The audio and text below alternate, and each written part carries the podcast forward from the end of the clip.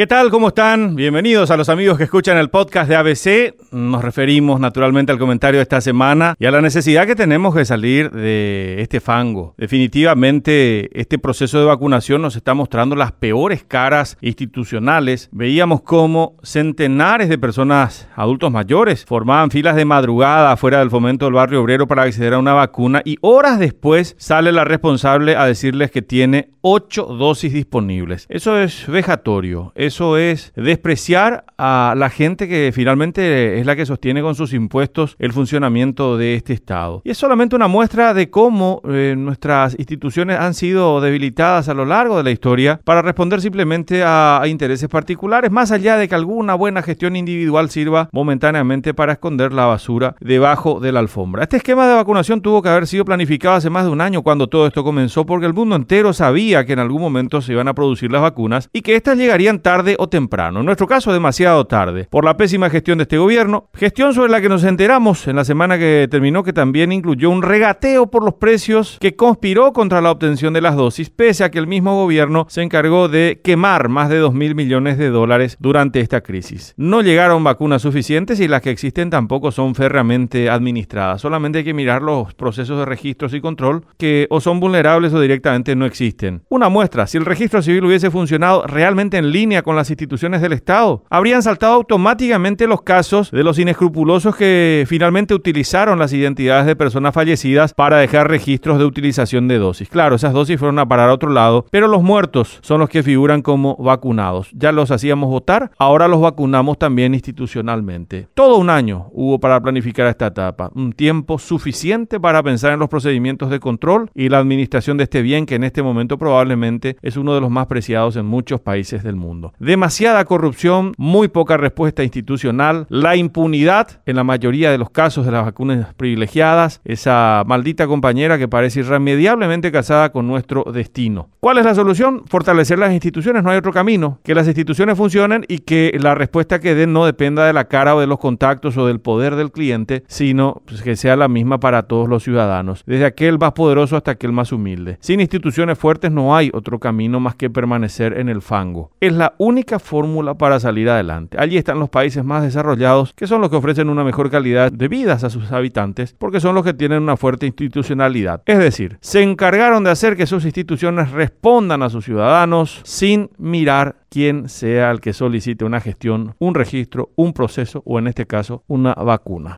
Hasta la próxima semana.